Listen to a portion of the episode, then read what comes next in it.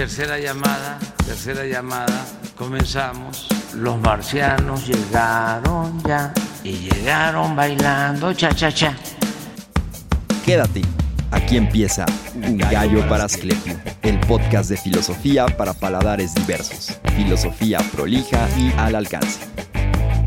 Hoy, en Un Gallo para Asclepio, Alan, Adrián y Arturo dejan el sabor conocido y se decantan por llevar tres cuentos a rumbos más bien existenciales. Bradbury, Quiroga y Saki salen de un bar. El hombre y su machete acababan de limpiar la quinta calle del Bananal. Faltábanles aún dos calles, pero como en estas abundaban las chircas y malvas silvestres, la tarea que tenían por delante era muy poca cosa. El hombre echó, en consecuencia, una mirada satisfecha a los arbustos rosados y cruzó el alambrado para tenderse un rato en la gramilla.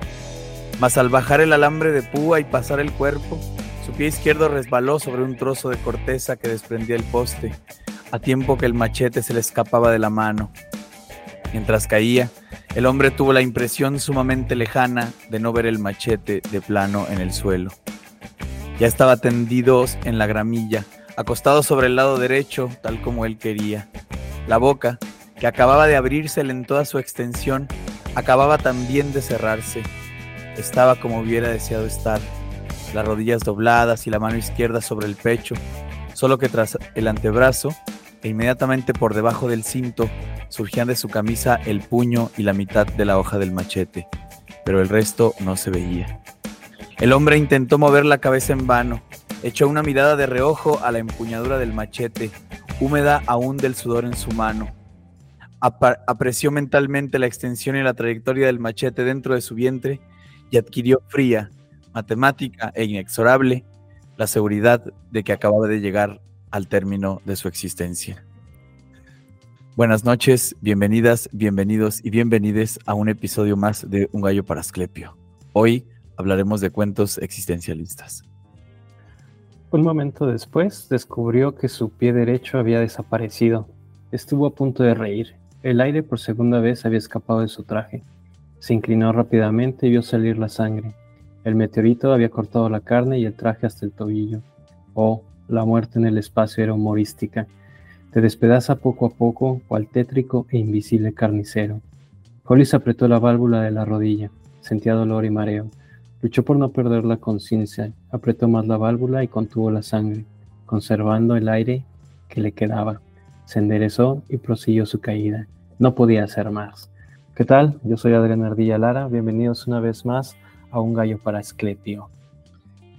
Las tostadas son malas para Conradín. La mantequilla es mala para Conradín. Sus pensamientos eran rojos, sus dientes eran blancos, sus enemigos imploraban la paz, pero él les daba muerte. De Redney Banstar el Bello.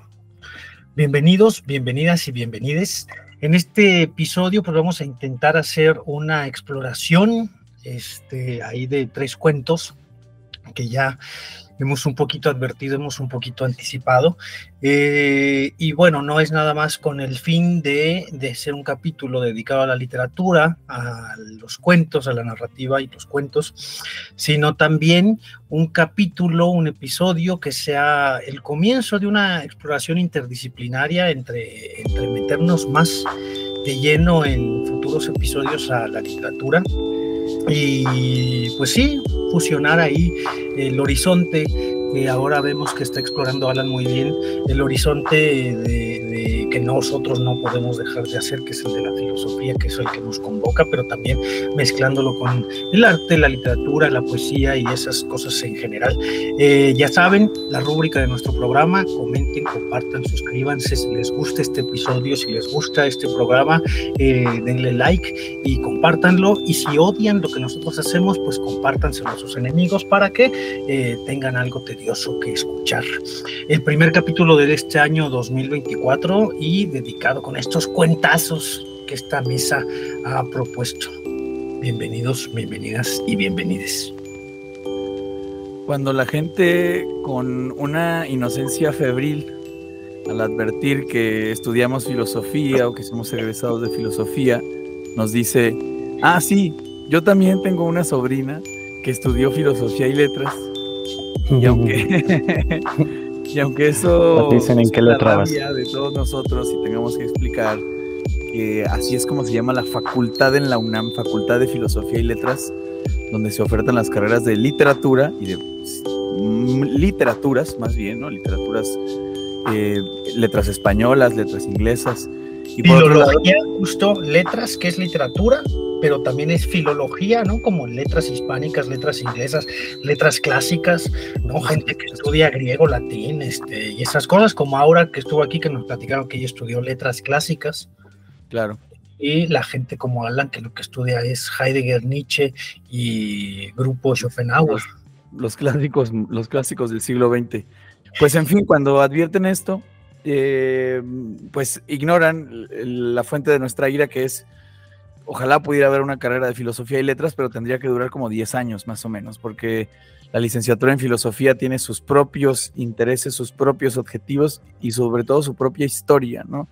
Y siempre yo le digo a la gente, mira, en filosofía vemos a, Homero, eh, a Platón, a Sócrates, a Heidegger, a Heráclito, en letras ven a, bueno, ya no voy a decir nombres porque todo lo que diga puede ser usado en mi contra, pero digo, bueno, a Paz, a Sor Juana, este, o sea, son autores completamente diferentes que muy rara vez se cruzan. Ahí hay cruces declarados, me parece a mí y sobre todo en particular diría yo en el caso del existencialismo. La morra de Sartre escribe el prólogo a este libro de cuentos al que seguramente valdrá la pena dedicarle una sesión aparte, eh, los cuentos del muro, que se llaman así por uno de los cuentos que aparece de Jean-Paul Sartre. Decía que esta mm, Simone de Beauvoir escribe el prólogo de esta obra y dice que eh, si para los otros eh, géneros o mm, disciplinas de la filosofía Em, existe el ensayo o el tratado, el hábitat natural o el, lugar en el que mejor se desenvuelve el tratamiento filosófico del esencialismo es en el texto literario. Entonces, eh, de esa manera defendía que aquello de lo que aquel tema que se quiere tratar se puede tratar con mayor incluso profundidad o con mayor em, cercanía si en lugar de hacer un ensayo sobre la existencia hacemos un cuento o una novela sobre la existencia. Y me parece significativo por el otro gran existencialista o filósofo del absurdo que es Albert Camus, y que yo siempre he visto esta relación, a lo mejor, a lo mejor es muy obvia o a lo mejor es eh, insostenible, pero entre el extranjero y el mito de Sísifo, como que uno es, el, uno es la novela y el otro es el ensayo, El ensayo de la novela, o sea, donde se tratan los mismos temas, ¿no? El, personaje este es explorado como personaje en la novela y, es explorado como posibilidad existencial en el mito de Sísifo, ¿no? Este, y bueno, justo, aunque nos dé coraje que digan, ah, yo también tengo una sobrina que estudió filosofía y letras, pues en el fondo hay una sabiduría en esa ignorancia o en esa sabiduría popular, y es que sí que hay muchos vínculos entre la filosofía y la literatura. Y hoy vamos a explorar este precisamente del que hablábamos, ¿no? el aspecto existencial de la vida humana.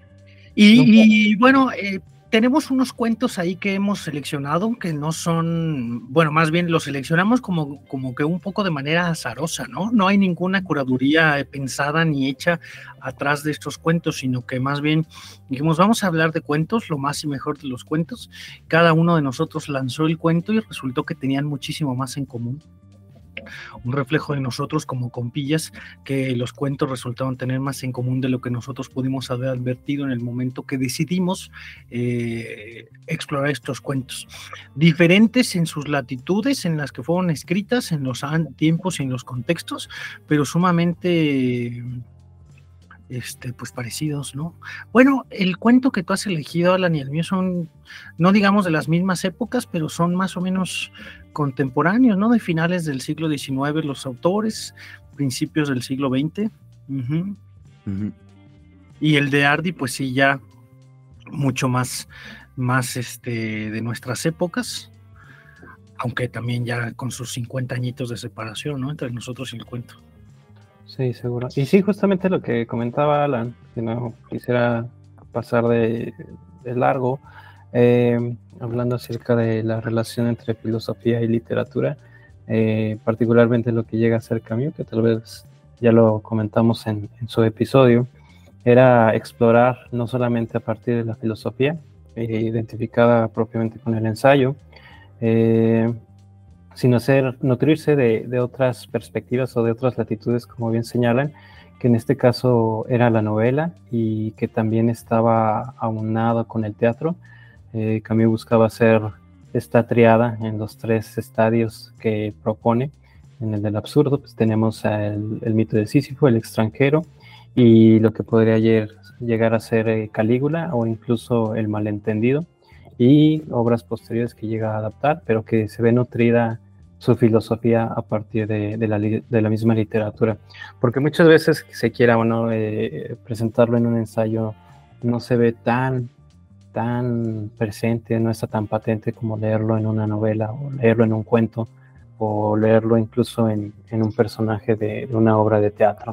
Siempre se ve nutrido. Y, paradójicamente, como siempre hemos platicado un poco de nuestra formación, parece que a lo mejor esa falta de literatura dentro de filosofía es lo que acongoja o adolece demasiado por el hecho de cernirse en algunas partes que muchas veces es una labor personal, como leer, por ejemplo, a Goethe cuando estás leyendo a Hegel para nutrirte un poco del romanticismo o ver en qué época estaban viviendo ellos, o el, la filosofía existencialista y leer a los existencialistas mientras estás leyendo también a Heidegger, o al mismo Joyce o a Proust o a todos estos personajes que que influencian a, a, otros pensadores y que muchas veces no están citados, pero están ahí de trasfondo eh, en sus reflexiones literarias y demás.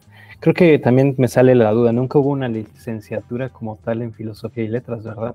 Nunca, nunca existió. O, no a mí me da, me da también esa duda, creo que sí, creo que sí las las hubo, no sé si las haya ah. todavía en Europa, por ejemplo, uh -huh. pero yo me imagino que debe ser un sistema escolarizado tipo eh, la mitad de la carrera es de filos y la mitad de la carrera es de letras. Como es una decir, de humanidades, ¿no? Sí, como que un recorte así muy cabrón, te dan dos, tres, cuatro seminarios de, o sea, como los gringos que estudiaron biología marina, pero también epistemología, bueno, no estoy mamando, pero uh -huh. este, que sí puedes como escoger, pero no, no lo sé, habría, habría, que ver. Eh, en México no, ¿Quién sabe? Porque los profesiogramas que existen en nuestro país sí incluyen la carrera de filosofía y letra.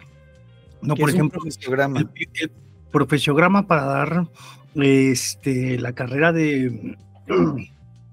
No la carrera, para dar materias relacionadas con la literatura, te exigen que seas o licenciado en literatura, o licenciado en letras, o filólogo, o pedagogo, que es así, no tiene nada que ver pero también te, te permiten si tu título es homologado o eh, filosofía en letras. No, pero es que ve, o sea, búscalo, búscalo en, en, Google y ponle licenciatura en filosofía y letras y te aparece licenciatura en filosofía por uh -huh. todos lados. No hay, no hay un solo, no hay una sola facultad que oferte una carrera. No, te creo, te creo. En filosofía y letras. En México, por lo menos, ¿no? Quizá el Centro de Estudios Universitarios Cúspide puede ser que sí. La prueba es que en, en, Querétaro la facultad se llama Facultad de Filosofía nada más y en y Letras está en otra facultad. Sí, es como que le decía, este, no es como que hay, alguien haya, bueno, no sé, es que es, es, una tontería decirlo así, pero no es como que hay, alguien haya estudiado la licenciatura en Físico-Matemáticas porque estudió en la Facultad de Física y Matemáticas, ¿no? Claro. O sea, o estudió Física o estudió Matemáticas, pues. Ese es el nombre de la facultad que oferta diferentes. Licenciado en Ciencias Naturales. A, lo mejor, a lo mejor en los 40, 50 en alguna universidad eh, estatal yeah. debió haber existido. No, te regalaban los terrenos. Cuando estaban en 5 mil pesos los terrenos. Pues bueno, tenemos una fina selección de cuentos. No hemos dicho cuáles cuentos son, ya medio leímos. Si usted es un avesado lector de literatura, pues a lo mejor ya podrá advertir. ¿Podemos decirlo, chicos, desde ahorita el título de los cuentos? Por supuesto, ya los leímos. Ya leímos ahí las entradas. Vamos a empezar con el sur, eh, el sur continental, que es Horacio Quiroga, este autor argentino y su cuento El muerto vivo. Seguimos después con un autor de lengua inglesa, que es este de estos de la onda de Adolf Huxley y toda esa camarilla de gente que es Ray, Ray Bradbury. Y terminamos con otro inglés, no de lengua, sino inglés-inglés, que es eh, Saki, que no se llama Saki, la verdad es que no me sé cómo se llama, se llama este Eugene, Eugene Hugh Monroe, alias Saki, todo lo firma como Saki. Y vamos a estar con eh, el caleidoscopio, el muerto, el, hombre muerto, es Redney Weinstein. Entonces, pues vamos a empezar con tu cuento, ¿no, Alan? ¿Te parece? Sí. Sí, El hombre muerto de Horacio Quiroga, cuento que ya leímos al principio.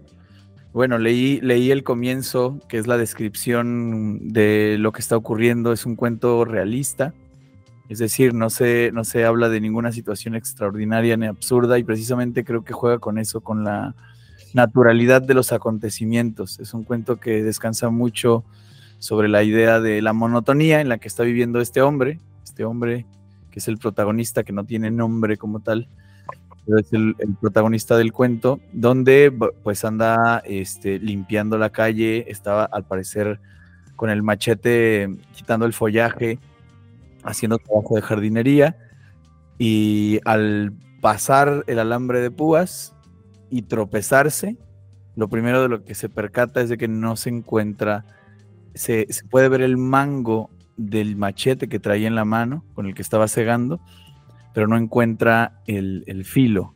La otra mitad. Sí, la otra mitad. Y en ese momento se da cuenta pues que está, que se la ha enterrado más o menos en el vientre, ¿no? Y a partir de ahí es donde empieza realmente la carnita filosófica, hablando de estos vínculos insospechados entre filosofía y, literatura. Creo que hay géneros muy propicios y, hoy, y hoy tocamos los dos más propicios a mi parecer. Uno es este realismo y el otro es la ciencia ficción. Este, hay terrenos propicios, digo, para este tipo de, cuentos filosóficos. Y este en particular, hay otros más sugerentes, digamos, pero este en particular, El hombre muerto de Quiroga, ofrece reflexiones al interior del cuento. Es decir, es un, es un cuento en el que está narrado en tercera persona, hay un narrador omnisciente que está viendo todo como desde arriba, ¿no?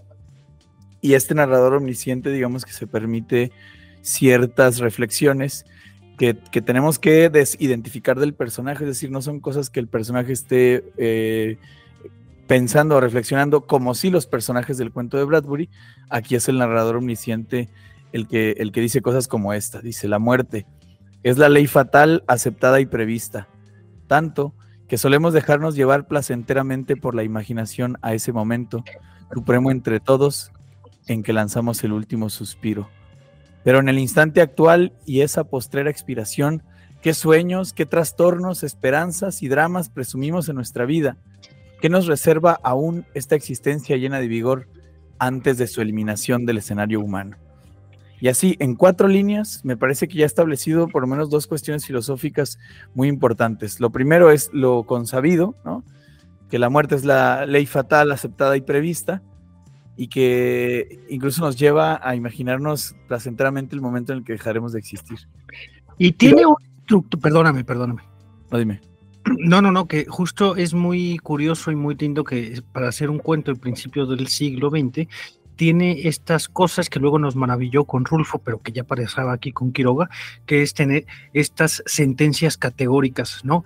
Va a morir, punto. Muerte, punto, ¿no? Tiene, aparecen constantemente ahí en el cuento, ¿no? Dice la muerte, punto, esa es toda la oración.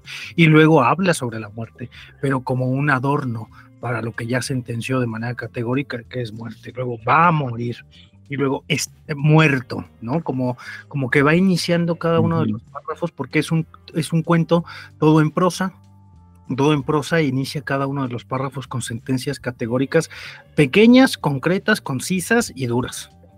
¿no? Que es lo que le da ese matiz medio sombrío que tiene el cuento. Y sombrío no porque sea un cuento de terror, sino sombrío porque te asfixia la monotonía del cuento, del muerto, de lo que vive el personaje.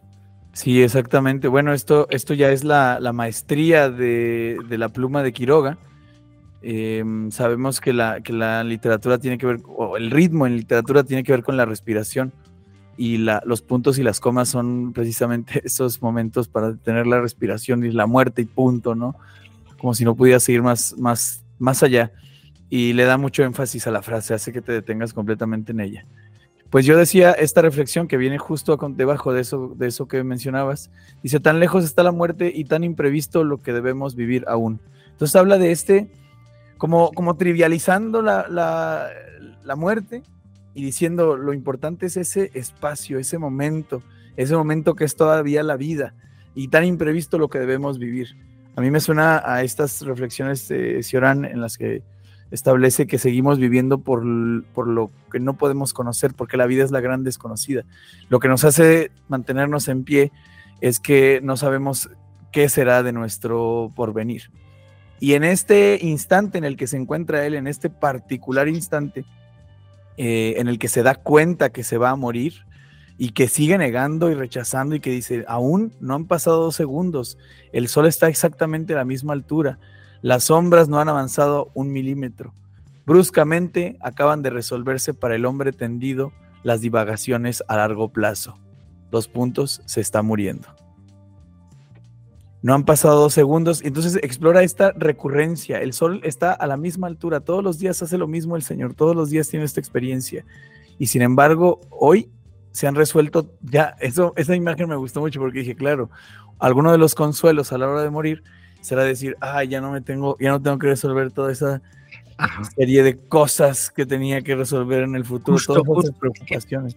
Ahí por la segunda parte, la segunda mitad del, del, cuento, lo que se está repitiendo es esto, pero, pero ¿acaso me estoy muriendo si, si, solo estoy tomando un descanso, no? Si siempre eh, corto la gramilla, como diario corto la gramilla, ahí está mi bananal raso por mí, porque yo todos los días me levanto y corto el bananal, ahí está mi caballo que no se atreve a pasar porque sabe que, que no puede pasar, ¿no? Que no puede cruzarse de esta de esta verja ni nada, se está contando eso así, pero, pero ¿por qué me estoy muriendo si estoy haciendo lo que todos los días hago? La pregunta sería esa, ¿no? Incluso estoy descansando como quería descansar, quizá con un machete atravesado en el estómago, pero estoy descansando justo como quería descansar, porque dice, quedó tendido sobre su lado derecho con la mano del lado izquierdo reposada en no sé, tal como quería hacerlo. La caída fue tan absurda que la caída lo hizo quedar en la posición que, es el, que él se imaginaba quedar este, tendido para, para descansar. Cruzó la, la cerca, el alambrado para descansar y cayó justo en la posición que él quería, solo que con un machete a medio cuerpo. Sí, hace muchísima hincapié en el cansancio. Y, y, aunque en este momento en el que le ocurre el accidente, que serían aproximadamente las once y media de la mañana, es la hora en la que él se disponía normalmente a tomar un pequeño descanso. A mí me gusta mucho también la imagen del cansancio porque siento que está, digamos, reflejando el momento de vida en el que se encuentra el personaje, ¿no? Es un, es un sujeto de. Es, es un sujeto terrestre, por así decirlo. Precisamente las reflexiones vienen por el narrador omnisciente, pero la experiencia de desconcierto de la que hablaba Arturo, la experiencia de, del no es, posible que yo esté muerto, eso es lo que está experimentando el, personaje, un, una especie como de pasmo, de temor a esa realidad inminente. Dice, nada ha cambiado, solo él es distinto. Desde hace dos minutos, su persona, su personalidad viviente, nada tiene ya que ver ni con el potrero, que formó el mismo Asada durante cinco meses consecutivos, ni con el bananal, obra de sus solas manos, ni con su familia ha sido arrancado bruscamente, naturalmente, por obra de una cáscara lustrosa y un machete en el vientre. Me encantó la frase de ha sido arrancado. Y creo que el cuento hace mucho hincapié sobre esto, sobre el momento en el que estás en el mundo, pero ya no tienes ningún vínculo con el mundo. Y es ese, es ese breve lapso de lucidez del reconocimiento de que te estás muriendo, ¿no? De que te vas a morir.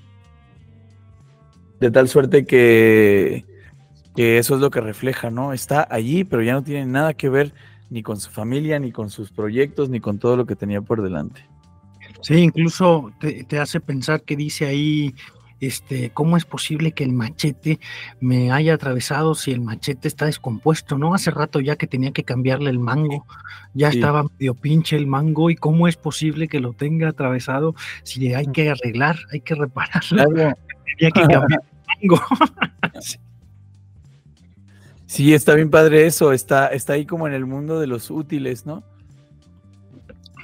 Eh, y, de, y, de, los útiles como, sí, todavía sigue con su pensamiento de señor de que, ah, tengo que arreglar esto y tengo que arreglar aquello. Estoy descansando, pero había que hacer esto y había que hacer esto otro. Sé que me estoy muriendo, pero hay que hacer esto, hay que hacer lo otro, este. Sí. Están, eh, está, digamos que a las once y media ocurre el accidente y por ahí de la mitad del cuento dice, deben haber pasado ya varios minutos. Y a las once menos cuarto, desde allá arriba, desde el chalet del techo rojo, se desprenderán hacia el bananal su mujer y sus dos hijos, a buscarlo para almorzar. Esto creo que hace como un puente bastante interesante con, con la cotidianidad del hombre, que ahora es el hombre muerto, y sus vínculos familiares, porque todo sigue ocurriendo. Dice, es que no está a mí eso también me voló la cabeza, porque él, dice, no está ocurriendo nada extraordinario. No ocurrió nada extraordinario hoy, todo está ocurriendo justo como ocurre todos los días. Como si al imaginar la muerte la tuviésemos asociada a un acontecimiento catastrófico, terrible, y aquí no está pasando absolutamente nada. Un tropezón, un accidente, una especie de absurdo es lo que se siente en el cuento. ¿no? En las primeras líneas dice, eh, con esto que dices me acaba de caer, tiene una sentencia que, justo da el traste. Dice, es este el consuelo y el placer y la razón de nuestras divagaciones mortuorias. Tan lejos está la muerte, lo, lo dijiste hace rato, tan lejos está la muerte y tan imprevisto que todavía tenemos que vivir. La vida es el campo de experimentación infinito donde todas las posibilidades son posibles y la muerte es una divagación lejana que quién sabe puedes pachequearte todo lo que sea sobre la muerte, pero lo terrible no es la muerte, lo terrible es la posibilidad infinita que te representa el estar vivo. ¿No? Ese es el, el verdadero coso. Y antes del asunto familiar, Fíjate que a mí me parece como muy, muy sensato, y dices tú me vuela la cabeza, cuando escucha al chico que pasa todos los días a la misma hora por ahí, porque hasta dice, de aquí a donde va a pasar son 15 metros, ¿cómo lo sabe? Porque él los midió cuando construye. o sea, dice, ese es el chico que pasa todos los días, debe de ser esta hora. De aquí a donde va a pasar, de aquí de donde mi pie toca con la reja, con el, con el pilate del pilote de la reja, son 15 metros. ¿Y cómo lo sabe? Porque él mismo construyó esa reja y midió los 15 metros así. Una vez justo antes de la familia, porque tú dijeras, escucha a alguien y sabe que es un chico, ¿lo va a rescatar? No, lo que piensa es, ah, va a pasar a 15 metros de aquí, este, haciendo lo que todos los días hace, pasar por aquí. Sí, eso es lo que lo trastoca, ¿no? Que, y, hace mucho hincapié en la descripción de lo, de lo que ocurre todos los días. Eh, justo, digo, un poco más abajo, pero es lo mismo, dice el... a ver. Em, dice Ah, bueno, creo que lo perdí, pero el, punto es que todo el tiempo está recordando la, mm, la situación atmosférica, digamos, ¿no? Está, está recordando cómo es lo que ocurre todos los días. Y ya casi al final, me parece, em, aparece su familia. entonces, ahora que lo pienso, han pasado 15 minutos apenas, porque si esto ocurrió a los 10, 15, hace rato había dicho que a las 12 eh, menos cuarto, o 11 menos cuarto, eh, pasaría por allí su fama. Y, me encanta también la forma en la que hace esta o imitación de cómo buscaría un niño pequeño, porque no te dice cuánto, cuántos años tiene su hijo, ¿no? Pero le dice, eh, oye siempre antes que las demás la voz de su chico menor que quiere soltarse de la mano de su madre. Pia, pia, pia, pia. Y ya, ah, claro, aquí aparece lo otro que quería comentar. Dice, qué pesadilla pero es uno de los tantos días, trivial como todos, claro está, esa es la pesadilla, que en un día tan trivial se vaya a morir. Luz excesiva, sombras amarillentas, el calor silencioso de horno sobre la carne, que hace sudar al malacara inmóvil ante el bananal prohibido. Yo, yo interpreté justo ese qué pesadilla como él. Otra vez ahí viene la familia. oye la voz de su hijo, qué pesadilla. Lo mismo de siempre, ¿no? Así como, como que está echado, está descansando, está muriendo y tiene por fin la posibilidad de pensar todo lo que pasa todos los días por su vida y que nunca puede pensarlo. ¿No? Mientras está ahí tendido, muriendo, que sabe que ya se va a morir, entonces se pone a pensar, son 15 metros, siempre pasa un chiquillo, siempre están ralos los bananos, el bananal está bien podado por mí, siempre viene mi chiquillo, todos los días el chiquillo se le suelta a la mamá y corre hacia mí, así que pesadilla, todos los días he hecho lo mismo, ¿no? Como que como que la pesadilla es por ese de siempre, siempre, siempre, siempre es lo mismo y ahora está este, irremediablemente porque no se puede escapar tiene que pensar lo que le está pasando porque se está muriendo, no puede huirse, no puede ir a cortar, no puede ir a, pegarle al caballo, no puede hacer nada. Lo que está haciendo es que se está muriendo y su pesadilla es, uff, me doy cuenta de mi vida monótona. Sí, sin duda. A mí digo, no puedo evitar vincularlo, ya, ya si, si, si buscamos autores, digamos, que, traten estos temas o que podemos decir que este texto sería un ejemplo de cómo un autor trataría el problema de la muerte, por ejemplo, respecto de la existencia. Se me ocurre Heidegger con, eh, digamos que tanto le interesa la cotidianidad que luego habla de cosas muy, muy pedestres, ¿no? Muy del útil y el plexo de referencias y los acontecimientos banales y triviales. Pues Heidegger dice que, el vulgo no piensa sobre la muerte, que siempre tiene determinadas respuestas, ¿no? Para que para no tener que reparar demasiado en ese fenómeno, para que la vida continúe y decimos de algo me he de morir, algún día me moriré, mientras no me muera aquí sigo. Y parece que estamos como ante un, un Dasein de, este, de esta naturaleza que nunca se hace estas preguntas y de pronto se le ofrece esta oportunidad de oro. Y ahí en el encuentro con la muerte se vuelve individuo, porque pareciera, eh, y esto ya sería tal vez una lectura muy metafísica del texto, que antes de este incidente, eh, el hombre era una especie de unidad con la naturaleza. Algo así como lo que, la forma en la que tiene Montaigne de hablar de las, de las personas de campo, ¿no? Que no paran más que para morir, como si fuera un elemento más de la naturaleza. Y en el momento en el que muere, se le ofrece la oportunidad de separarse, porque está completamente separado de todo, insisto, está en el mundo y fuera del mundo. Y en esta separación se hace individuo, porque reflexiona, ahora sí diría Heidegger, en torno a eh, su relación con la muerte, que entre las posibilidades de ser, del ser ahí, está la impropiedad, donde uno no es uno mismo, eh, no deja de ser, pero no es uno mismo, es la masa, somos la masa, somos eh, pensados por, el pensamiento y hablados por el habla. El, ser humano, el Dasein auténtico es aquel que se ha, digamos, em, ha tomado en sus manos la eh, posibilidad inmediata, eh, irreferente, irreferenciable de la muerte. Es decir, la, diferencia entre la autenticidad y la inautenticidad para Heidegger está en la relación que tenemos con la muerte. El, que se hace digno para la vida es aquel que, dice él, corre a los brazos, corre al encuentro con la muerte, ¿no? Como, su, como la posibilidad que lo individualiza. Porque nadie se puede morir por nosotros. El, hombre muerto no puede delegar la tarea de morirse y tiene que enfrentarla, ¿no? Y la enfrenta así, desde el absurdo, me parece a mí, desde la sorpresa que encarna confrontar este día que es exactamente igual que todos los demás, salvo por la pequeña diferencia de que se está muriendo. ¿no? Creo que a lo mejor también una de esas partes es también crear la conciencia de que la muerte es, o por lo menos a partir de este cuento, eh, es una actividad como cualquier otra, ¿no? Ah, con esta banalización si se gusta, eh, no por desdeñar, sino porque es una, una de las tantas actividades a las que se enfrenta o se debe enfrentar el ser humano, tanto así como la, la, cosa que, que, señalan del chiquillo que va pasando, porque siempre pasa por ahí, y es de que, ok, pues está pasando, pero también al mismo tiempo se está muriendo, y es consciente de lo mismo. Ah, más que ver un Sísifo feliz, es un Sísifo muriendo, eh, y sobre todo ser consciente de la misma muerte a la que se está, en la que incluso pues, llega a pelear el mismo Heidegger. Eh, vivir la muerte es tal vez una de las acciones también más mm, mundanas que, a las que tiene que afrontarse el hombre, ¿no? Y no hay otra forma de vivirla que de manera propia. La propiedad, la, cuestión de la existencia. Y creo que me queda más, sobre todo a partir de, estas, esta pequeña intervención que tengo, de ver a la muerte como un acontecimiento más dentro de la existencia, que es la, normal, la naturaleza, el principio y el fin.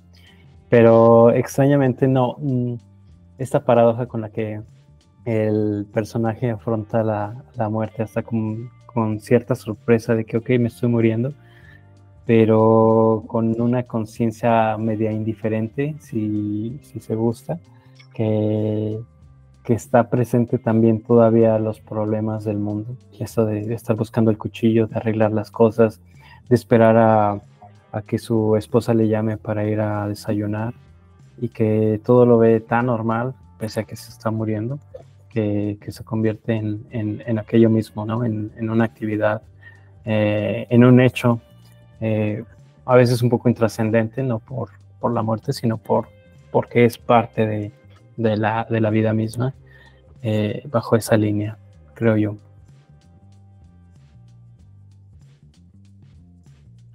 Wow. pues sí, me parece que, que sí. Eh, tienes razón en que, en que se vuelve un hecho trivial. Yo lo estaba interpretando desde el desconcierto del personaje, pero en la última escena tiene una experiencia como fuera del cuerpo este hombre muerto, ¿no?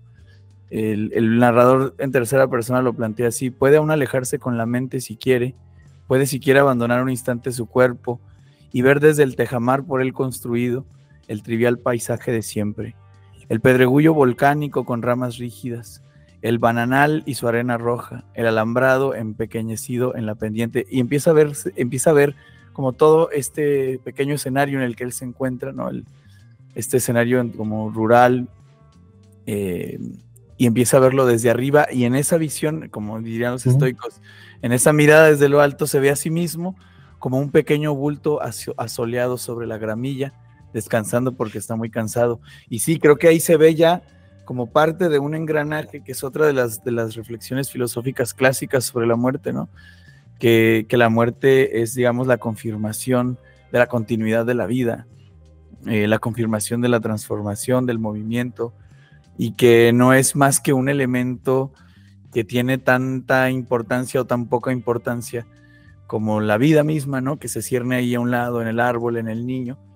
Eh, y nada, pues que me parece a mí que termina como de una forma como mística, integrando todos los elementos, pero sí con esa visión muy clásica de los existencialistas, ¿no? No, no, no, no pienso meter a Quiroga en ese, en ese lugar, pero sí el cuento es un cuento existencialista, yo lo podría calificar así, por el tratamiento filosófico de la muerte.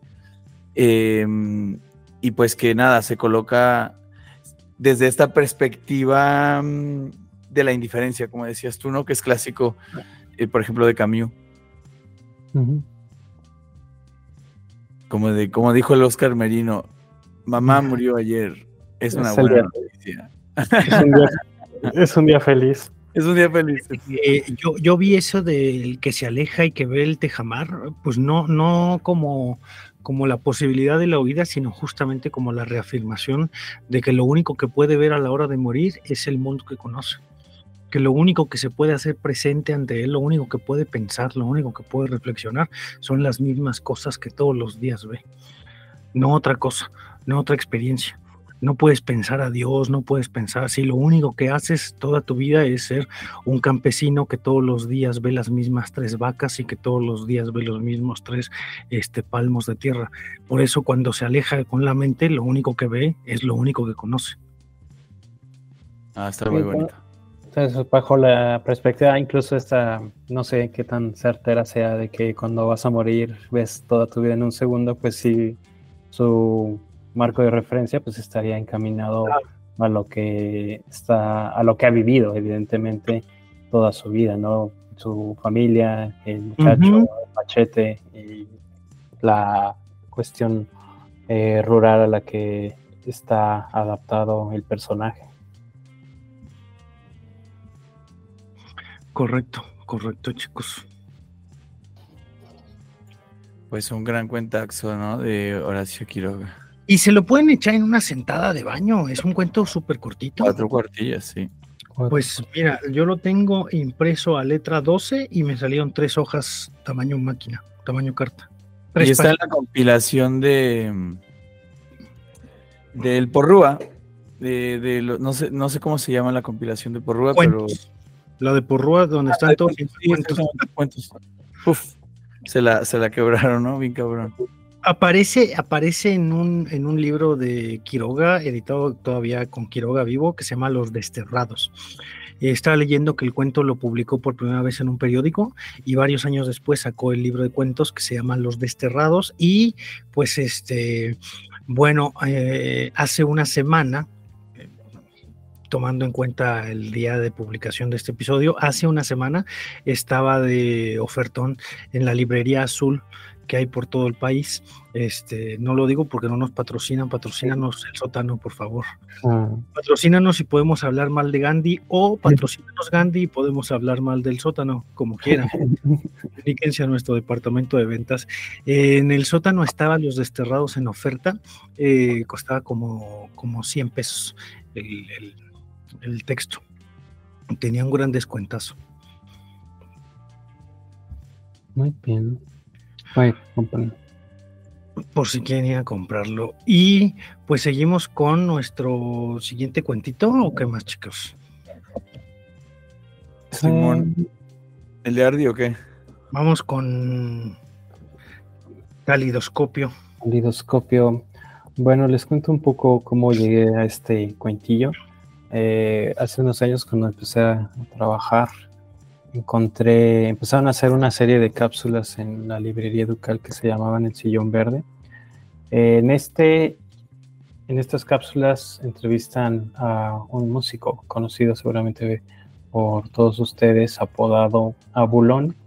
Él este, eh, lo entrevistan eh, y empieza a contar cuáles han sido sus influencias. Es este, uno de los músicos de las víctimas del Doctor Cerebro, si no mal recuerdo, y cuenta cuáles fueron las influencias que tuvo eh, en literatura. Empieza a hablar de, justamente de este texto, eh, cómo llega a él, y se llama El hombre ilustrado Ray Bradbury. Es una serie de cuentos que, que se van desarrollando y llega un personaje eh, que está tatuado, por eso se llama El hombre ilustrado, y cada una de, de los tatuajes es una, es una historia.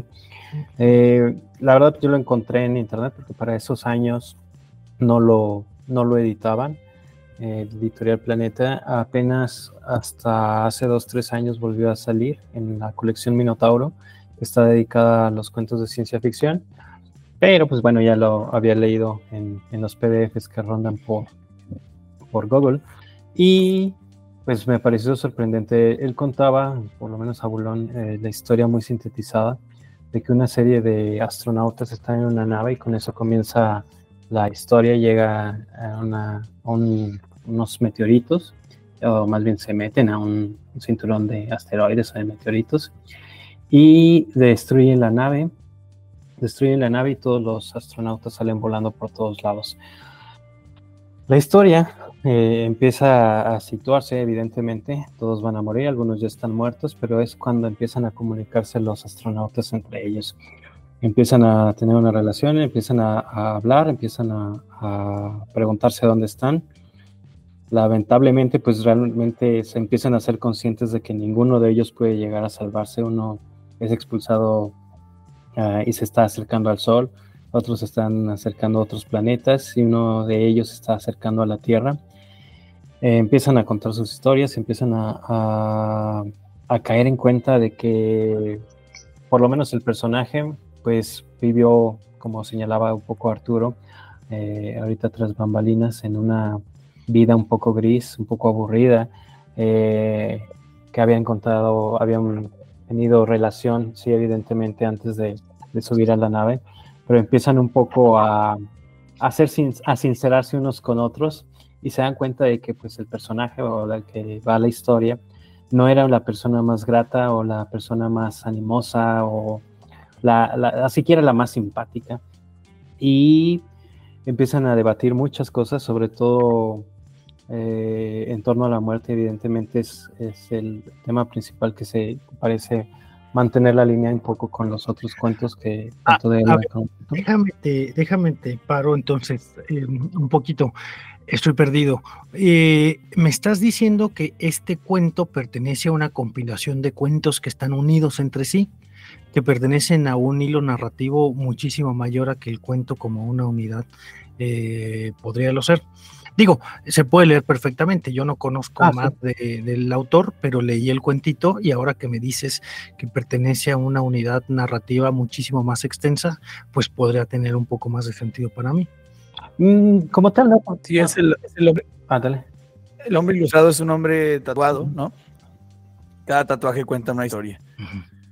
No están interconectados, o sea, no, no dependen de las historias, ¿no? Son como las crónicas marcianas que tienen relación solamente porque pues van contando, ¿no? Son... De manera tangencial, pues. Sí, sí, sí, yo leí este el cuento y lo, lo, claro perfectamente, claro.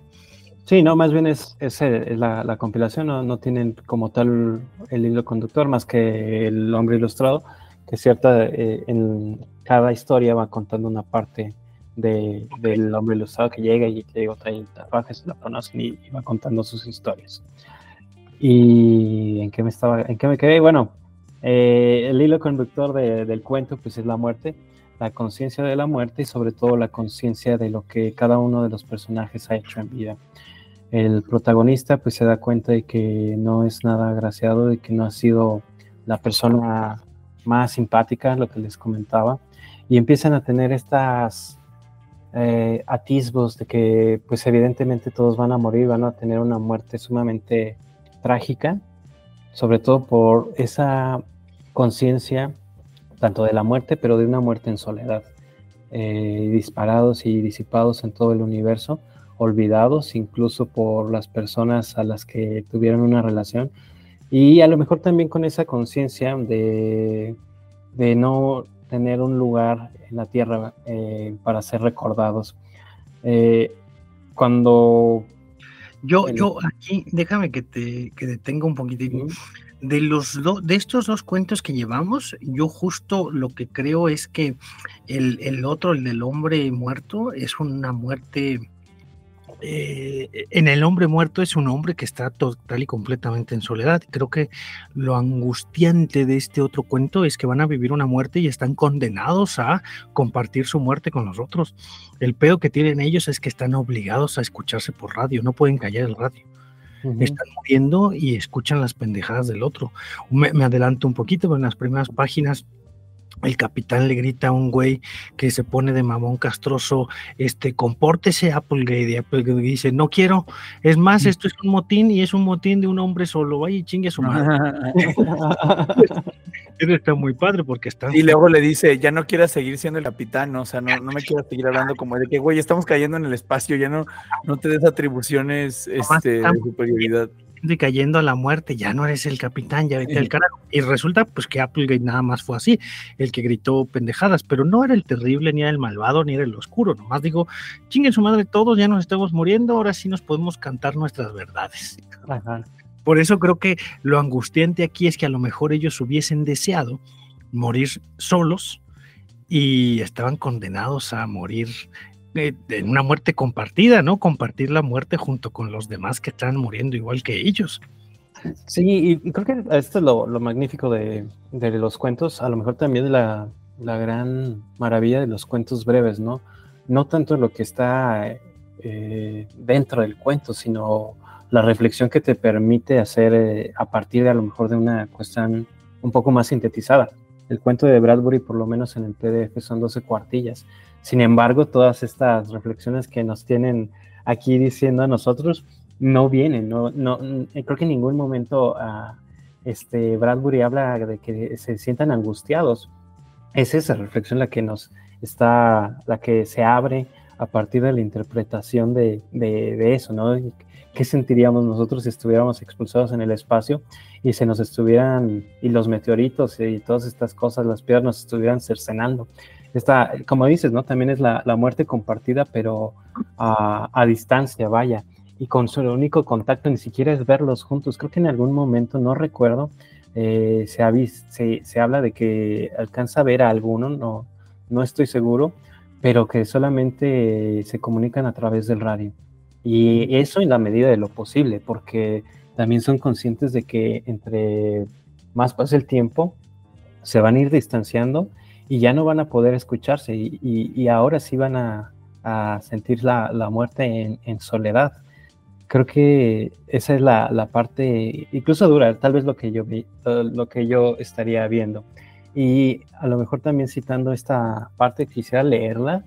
Eh, también ya leí una partecita ahorita que em, empezamos el episodio, pero justamente dice, adioses innumerables, despedidas breves, el gran cerebro extraviado se desintegraba.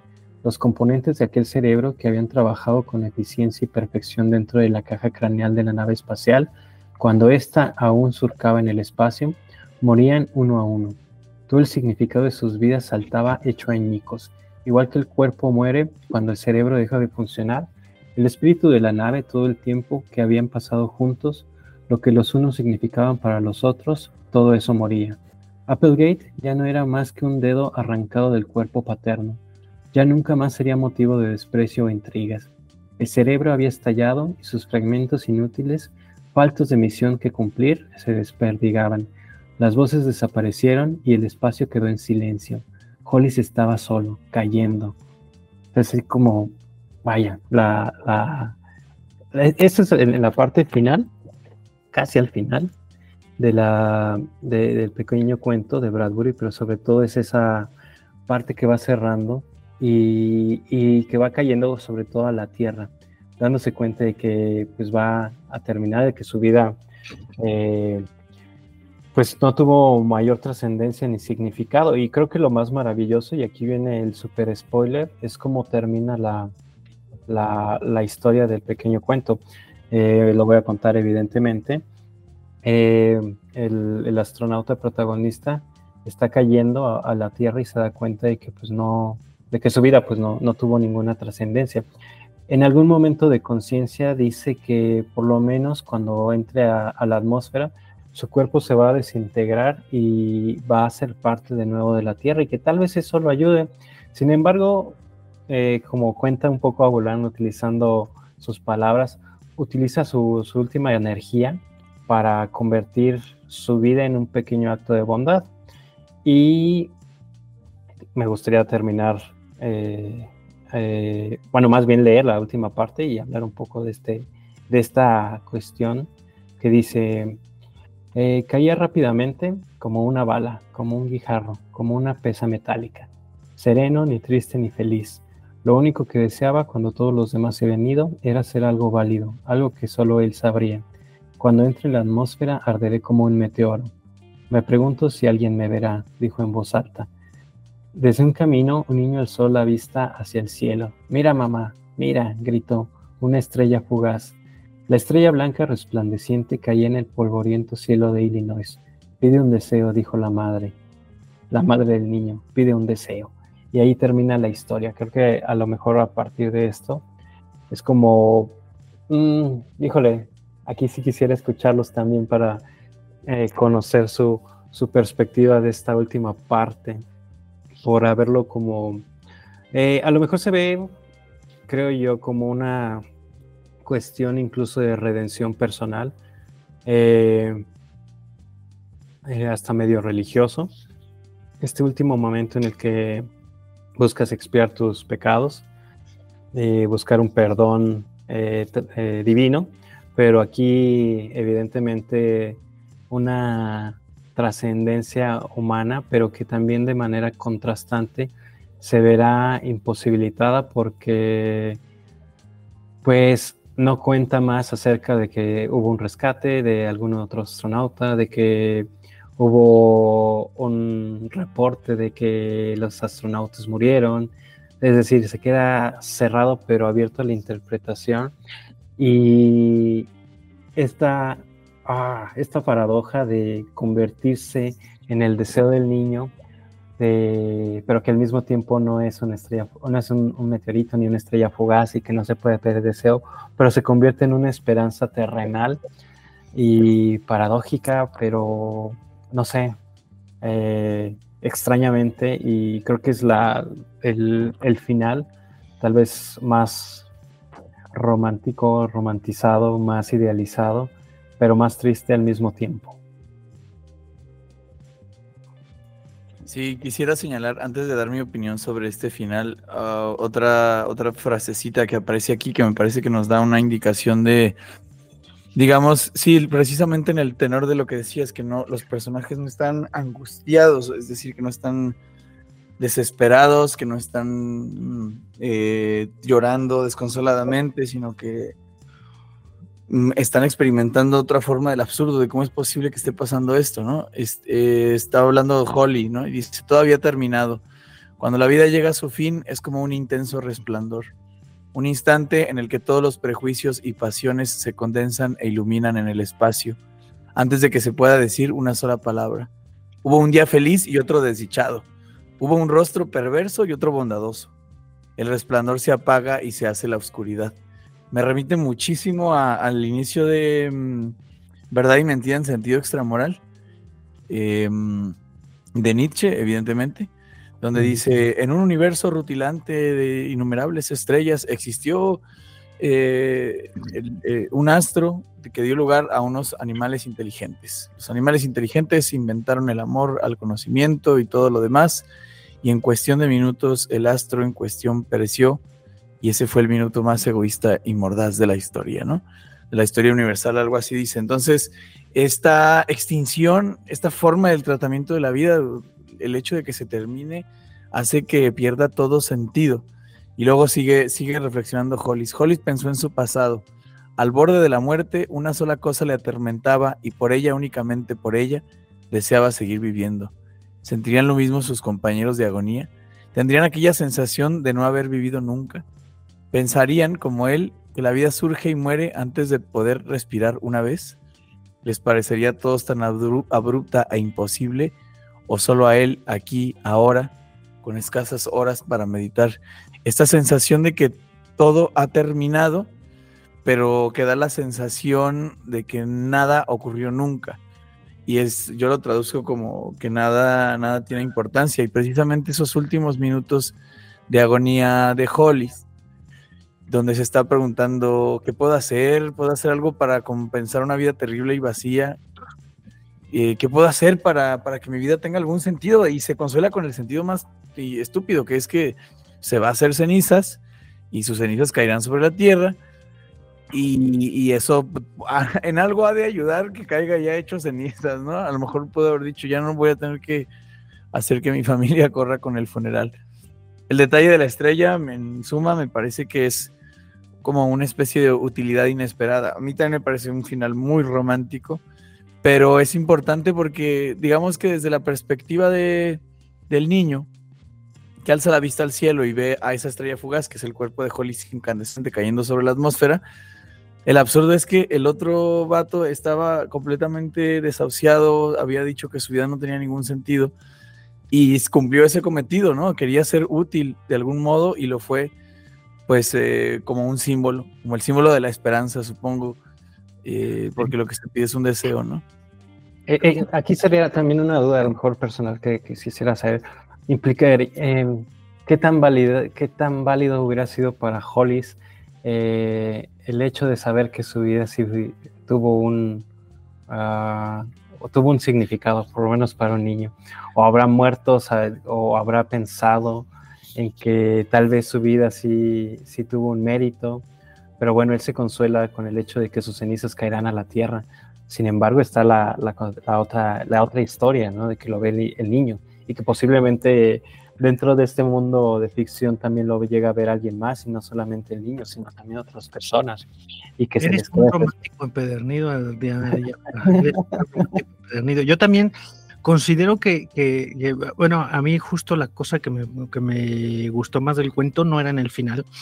El final, bien, se entiende pues, pero pero justo a mí lo que me pasaba es que en el hombre muerto pareciera que ese güey, incluso muriéndose, era una persona aburrida mientras moría, ¿no? Que solo sabía hacer lo que era, que era trabajarse una persona de campo, punto, ¿no? Era un campesino y hasta en el momento de su muerte fue un campesino y solo pensaba en el campo, que era lo que pasaba. Acá te presenta la historia de estos astronautas y me parece, creo, tengo, tengo así la impresión que el más pusilánime, el más cobarde de todos es este tal Hollis. y, y, que justo al final se muere de miedo porque su vida pareció inútil, porque era un personaje gris, porque era un personaje eh, intrascendente, porque toda la vida fue personaje de relleno 3 y de pronto muere y se angustia por lo terrible de su muerte. Pero pareciera que los compañeros, si quitamos a Holly de la, de la ecuación, pareciera que los otros cosmonautas están muy templados con su muerte, ¿no? Hay uno incluso que saben que está por ahí, que los está escuchando porque oye su respiración, no se parece el personaje, pero ese güey decide reservarse su palabra y muere en silencio escuchando las pendejadas de los demás, pero él no habla. No, él no participa. Está el otro que sigue siendo capitán hasta la muerte y da órdenes y dirige y bla, bla, sabiendo que va a morir. Pareciera que todos tienen asumida la muerte de una o de otra manera, salvo este Hollis. Eso es lo que me pasa, que él es pusilánime porque se está cagado de miedo porque se va a morir, porque nunca hizo nada y ahora que se va a morir ya valió pito, ¿no? Y todos los demás están así. El Esper que que, dice, pues ahora ya no eres mi capitán y tú y tú y tú chinguen su madre, yo no voto por ti, me vale espito, bla, bla, ya te lo puedo decir porque ya valió verga, porque ya nos vamos a morir. No, muy, muy consciente de la misma, ya, ya no hay disfraces, ya estamos todos al parejo, ya, ya, ya no hay nada que, que, que cambie esta situación, ahí nos vemos. Pero, pero sí todos, incluso cuando es el Esper, que es el que se muestra así medio violentón y les dice chinguen su madre todos, cuando el otro güey, Hollis, se pone de mamón, se pone de existencialista, se pone, porque su primera reacción es invalidar la vida de los demás lo primero que hace es decir, pues ya nos vamos a morir, tu vida no sirvió de nada, no sirvió de nada. Y los le dicen, no, espérate, o sea, yo me voy a morir, pero pues lo que yo hice, ya lo hice, ya lo disfruté, este, y no me arrepiento de nada. Hasta ese Lesper, que es el que le dice, tú ya no eres mi capitán y es un motín de uno, le dice, oye, tranquilo viejo, este, yo estoy de mamón, pero tú estás perverso, tú te estás portando de una manera, aguántese, ya se está muriendo, cabrón, aguántese, aguántese, ya nos estamos muriendo todos. Esa es mi interpretación, más allá de lo romántico que tiene este final muy bonito que regresa a la Tierra y la estrella fugaz, me parece que él es el único pusilánime que no se está aguantando la muerte. Los demás parece que se están enfrentando y dicen, órale, ya valió madre, nos vamos a morir. Y para acabarla de joder, Ray Bradbury lo hace que sufra. Resulta que todos están cayendo en el espacio infinito hacia latitudes inconmensurables, pero este güey es el único que le vuela un brazo a un meteorito, Ajá. vuela un pie un meteorito, o sea, tan, tan, tan insignificante su vida como insignificante será su muerte. ¿No? Que así, güey, ya, muérete y ya, cállate, muérete y déjanos morir en paz a los demás. Me parece que esa es la tónica del cuento. El güey que no se está aguantando la, la de morirse. Muy bien, sí. ¿Compa? Y bueno, pues al final de cuentas termina haciendo algo, ¿no?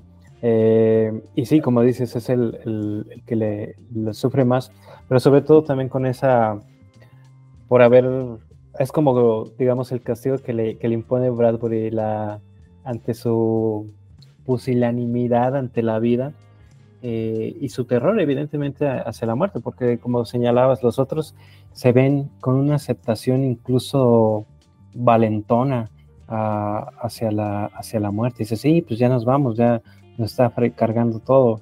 Pero el que sí parece angustiado, ahora sí, eh, es el, protagonista, el Hollis, eh, y, el que realmente sufre todavía más, y el que pues se termina, termina teniendo una, termina redimiéndose, eh, consciente de manera inconsciente, pero termina teniendo ahí como que su, su acto de sacrificio, por, bueno, por, el sacrificio entre comillas, porque de todos modos es una muerte eh, ya señalada desde el inicio, pero que tendría una, un, un significado que tal vez no termina siendo consciente de él, pero que está presente dentro de la historia.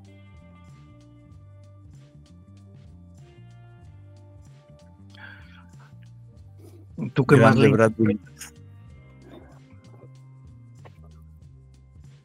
¿Qué más carnita le sacas a este cuento, Alan?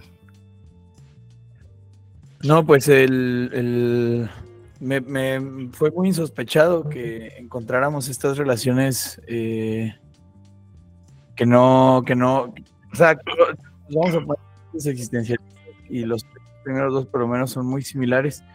A mí me interesó ese reto porque todo, todo escritor se plantea la tarea de, de hablar sobre lo mismo de siempre, ¿no? Eh, los temas se repiten. Ahí creo que Borges decía que la literatura tiene tres, tres, o cuatro temas, ¿no?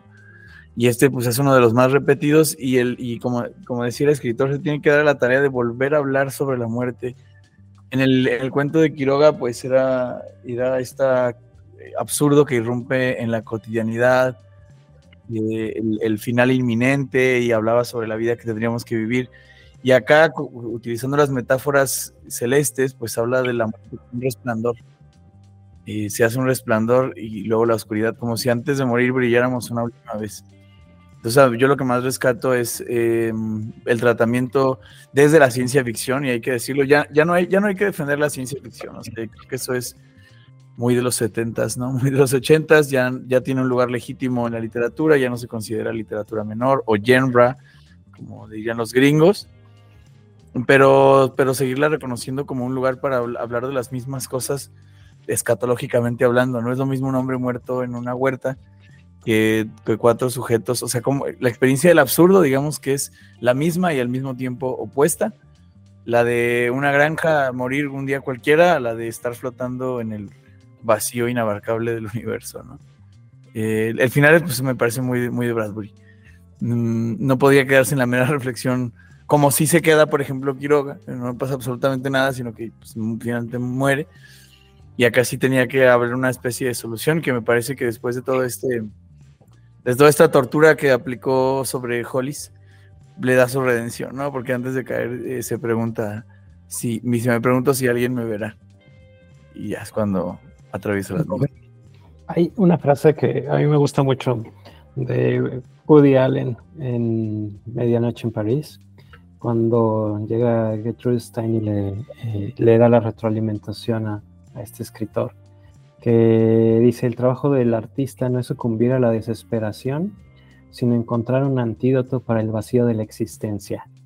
Y creo que aquí Bradbury lo hace de manera maravillosa, pues a esta cuestión catastrófica que, va a ser, que es la muerte eh, y una muerte vacía, darle este nuevo sentimiento al vacío de la existencia del protagonista cumple con, con esto que, que, señala Woody Allen, ¿no? Al final de cuentas siempre existe la posibilidad de, de, dar ese, de encontrar un antídoto para, para ese vacío existencial. Ya. Ah, bueno. Pues vamos con el tuyo, querido Arturo. Pues terminamos con un cuentito de eh, este autor, hay tanto tiempo y no, no vi el nombre, eh, firma todos sus cuentos como Saki, que se llama Monroe, Monroe de apellido, es un cuento que se llama Redney Banstar. Este, ¿Qué quiere decir Renny Banstad? No quiere decir absolutamente nada. Eh, es un cuento que trata de un chiquillo, de un niño, que nace eh, con un signo de muerte dado por un doctor. ¿no? Me voy a permitir leer las primeras dos líneas, nada más porque sí ponen muy en tono. Dice, Conradín tenía 10 años de edad y la opinión profesional del médico era la de que el niño no viviría otros cinco. El médico era salamero, suave e inepto, y no valía mayor cosa, pero su opinión reciaba en el respaldo de la señora de Rob. Conradín es un niño de, de, de 10 años que pues ha vivido más de lo que la ciencia médica le, había pronosticado de vida y vivía con su prima, que era una señora y era lo que los cuidaba, aparentemente clase medieros, en una casa eh, campestre. Y, la señora le prohibía todo a este chico Conradín, eh, siempre en tono de la salud. Conradín no puede comer tostadas, que era su comida favorita, porque no son buenas para la salud de Conradín. Conradín no puede comer mantequilla porque no es buena para la salud de Conradín. Este, entonces siempre estaba detrás, pero como en un odio medio malsano, ¿no? Si, si lo recuerdan, siempre está ahí como detrás del niño, así como malsano. Parece que todo lo que le gustaba hacer al niño de 10 años, la señora se lo, se lo aniquilaba, ¿no? Si, si salía al campo, le decía, no, no, no, no, no salgas al aire. Entonces, el cuento narra estos, estos días últimos de Conradín, no porque Conradín muera, no, no, no hago spoiler, Conradín no muere, pero narra estos últimos días de los 10 años de Conradín, donde está ahí en su casa y, y, nada, como el niño no puede salir, no puede hacer nada, la prima tía tutora no, lo, no le permite vivir la vida normal de un niño, pues entonces se, se, se fuga él con su imaginación.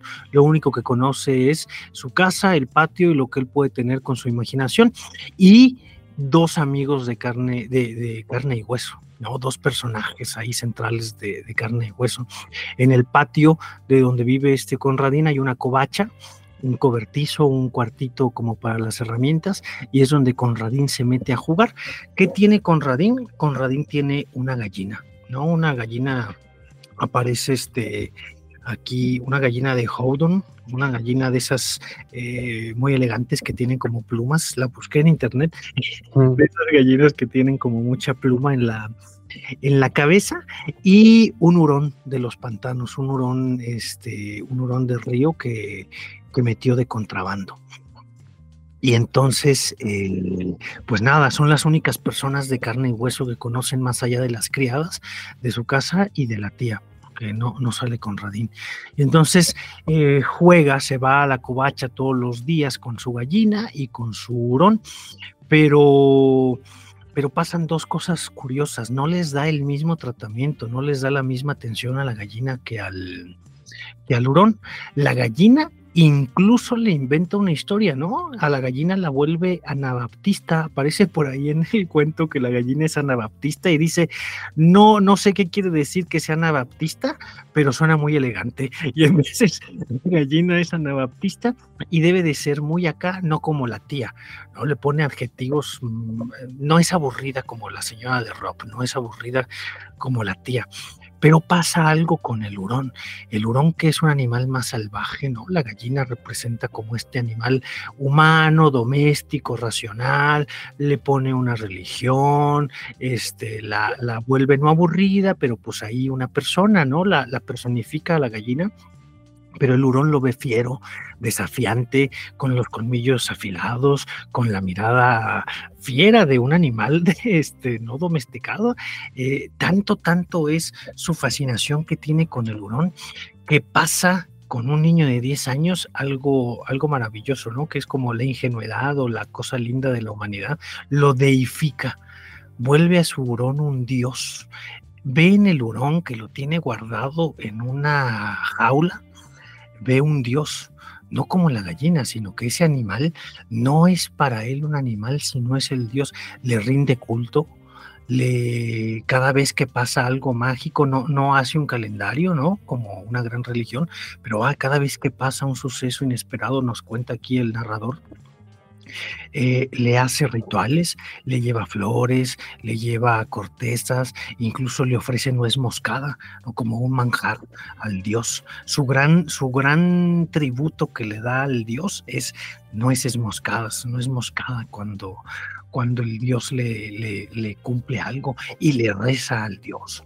¿no? Le, inventa oraciones le dice Redni Vanstar, eh, incluso el nombre, le pone el nombre de Redni Vanstar porque le suena muy mágico, porque le suena muy religioso, aunque no quiere decir nada, son palabras que el chiquillo se inventa, pero le suenan muy muy mágicas, incluso para nosotros. Yo cuando leí por primera vez el título pensé que hablaba de algo de muy hindú, Redni Vanstar, pero pues no, es un, un Orión, Redni Vanstar el bello, Redni Vanstar el, fiero. Y incluso pasa por ahí algo muy curioso. Que le reza y le rinde culto a Renny Weinstein, el niño empieza a, pues, no solamente a creerse lo que es deificado, sino que el Dios empieza a reaccionar. El Dios que el niño se ha inventado le empieza a demostrar su fiereza, no solamente como un animal de cautivo, sino como el Dios. Le dice, eh, que le duelan las muelas, que le duelan las muelas, que le pase algo. La manera en la que el niño, muy consciente de que él no es enfermo, sino que la tía y el médico lo tratan como un enfermo, pero no está enfermo, el chiquillo es consciente de eso y le reza al hurón por venganza, le reza al hurón. Eh, eh, este punto me parece como muy crucial del cuento, no porque yo, yo, lo haya elegido, sino porque es un chiquillo de 10 años que lo que busca es venganza, que lo que busca es que la revolución le haga la justicia que la revolución de Emiliano Zapata le había prometido y le reza a su Dios, le dice, dame venganza, dame lo que quiero y de pronto por casualidad mágica, porque los astros se alinearon, a la señora de Rob le duelen las muelas y el niño dice que se le pudra la boca, Randy Weinstein el bello, Randy Weinstein el hermoso, que se le pudra la boca y la señora de Rob, su tutora, se enferma más, se enferma más. La señora de Rob, que mm, este, no le, no le gusta que el niño se divierta, no le gusta que el niño juegue. Su comida favorita son las tostaditas y no le impide comer tostadas. Ve que el niño pasa mucho tiempo en la, en la covacha y de pronto un día va a la covacha y ve que tiene una gallina, saca la gallina y la regala, ¿no? En la noche no me acuerdo a quién, como el carpintero, el carnicero, alguien le regala la... la pero hay, algo que creo que vale la pena eh, antes de que continúes. hay, una, hay una rivalidad, ¿no? entre, pues el protagonista es el niño, la, señora, esta la tutora, es la antagonista, por así decirlo. Parece que ella está eh, dedicada a, a, hacer infeliz al niño, que además, algo que, no hay que olvidar es que le quedan cinco años de vida, según el médico. O sea, el niño tiene una enfermedad y se va a morir. Y parece que la, la tutora ¿No? El niño nace y le pronostican cinco años, pero ya tiene diez. No le quedaban, o sea, tenía diez, pero le quedaban Según la opinión profesional del médico, ah, el niño no viviría cinco años más. Sí, sí, sí. O sea, tiene diez y pues ya quince no va a llegar, según. Según esto, también parece que la objeto de la señora Prop le está haciendo esos cinco años de vida que le quedan completamente miserables. También creo que son antagonistas por otra razón la mujer es muy religiosa y lleva a Conradín a la iglesia. Y en ese momento Conradín se da cuenta de que su religión, esa, esa religión que estaba inventando, es opuesta a la religión a la que se encontraba. Dice, eh, eh, Conradín oficiaba un místico y elaborado rito ante el cajón de madera, santuario de Shred Nivashtar, el gran hurón.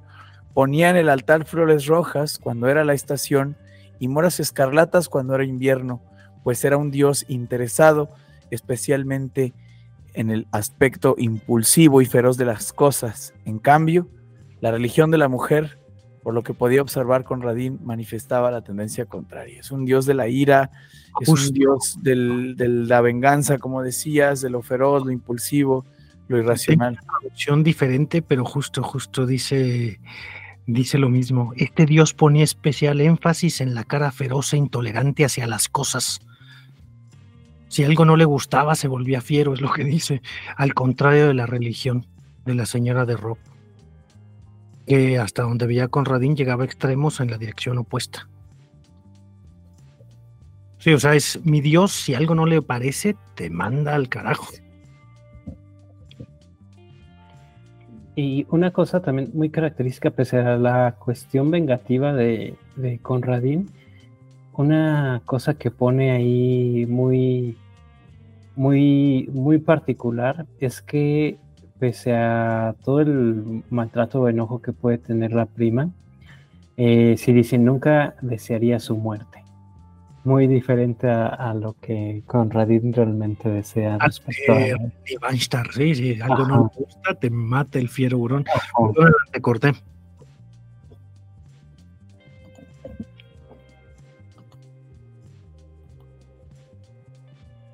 Alan, ¿te quedaste mudo? ¿No? ¿Ni te cortó la lengua? No, perdón. pensé que ibas a, no, pensé que ibas a continuar. Yo, yo solamente quería establecer el. eh, porque, porque ya ibas al momento en el que la señora Prop Ah, eh, no, primero se deshace de la gallina lujosa, pero antes fue lo que quería puntualizar de que son como antagonistas precisamente por esta, por esta idea tan, tan empecinada de la mujer de hacer la vida imposible al niño que solo que, que ha encontrado unas pequeñas diversiones y se las quiere aniquilar, ¿no? Y que primero se deshace de la gallina, a quien, como dijiste al principio, no tiene el mismo tratamiento que el hurón. Y cuando la señora le dice, bendito gallina, el niño no le contesta absolutamente nada. La señora esperaba una especie de reproche y estaba incluso preparando los argumentos razonabilísimos que le harían entender que era necesario que se deshiciera de la gallina, pero Conradí no dice nada. Y probablemente porque sus ojos estaban puestos en el hurón. Dice, la gallina de Howdan nunca fue involucrada en el culto de Redney Banstar. Conradin había decidido hacía mucho que la gallina era anabaptista. No tenía la más remota idea de lo que era ser anabaptista, pero abrigaba la esperanza de que fuera una cosa flamante y no muy respetable. La señora de Rob era el cimiento sobre el cual él basaba su odio por toda la respetabilidad. Este, y justo dice, la tutora comenzó a notar que Conradín iba a la obsesión que tenía Conradín en el cobertizo. Y dice la tutora, no le conviene andar perdiendo el tiempo por allí a todas horas.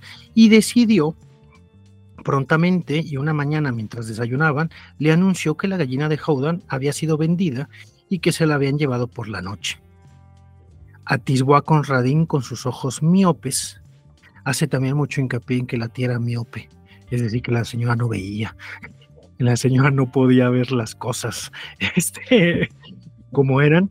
Eh, y justo esto, que Conradín no se inmuta, que Conradín no, no nada. Y tanto así que como la señora le había arrebatado su gallina y la señora sabía perfectamente, le ofreció tostadas y le dice, creí que te gustaban las tostadas, ¿no? Y le dijo Conradín, a veces, no su comida favorita no la comió cuando le dieron su gallina y le dice, a veces. Está con madre eso, uno por el, por el detalle de las tostadas, Sí. va a ser importante al final, y dos, por esta, esta como ya pugna, ya declarada, esta guerra declarada se, se, se condensa en este diálogo, ¿no? Ya la señora ya se está metiendo con cosas que, que le importan, ya se está acercando a su lecho sagrado, y el, y el niño no le da la satisfacción de, la- de comerse la tostada, ¿no? Sí, sí, justo, justo. eh, que es, es la cosa, te invito a una tostada que nunca te dejo comer y es tu comida favorita y la desprecias. La desprecias. Yo que te quería este, tratar bien porque sé que regalé tu gallina y era tu único ser de carne y hueso con el que te. Pues, ¿qué es lo que pasa? Que Conradín se va rápidamente a rezarle a su Dios, que Conradín se va rápidamente a rendirle culto, se va y le llena de alabanzas. Y nos dice, nos dice aquí, muy lindo, eh, el asunto de la palabra, dice Saki, eh, te pido una cosa, Redney Weinstar, pero no le dice qué cosa, porque si Redney Weinstar es un dios, Redney Weinstar sabe perfectamente lo que le pide, pero no le dice nada al niño, solo dice, te pido una cosa, Redney Weinstar. Creo que mi se- traducción de internet está más bonito, dice, una sola cosa te pido, Sretni Bashtar. Y se convierte en un mantra, ¿no? Porque empieza a repetir, una sola cosa te pido, Bashtar. Después de ahí todo lo que le pide es una sola cosa te pido, una sola cosa te pido. Eso también está padrísimo hablando de la técnica literaria, digamos, el, el- por un lado mantener el misterio, porque tú todavía no sabes, más o menos intuyes qué cosa puede ser la que le puede estar pidiendo, pero el niño ni siquiera se atreve a pronunciarlo. Parece que hay también ahí un esta eh, necesidad de no decir las cosas.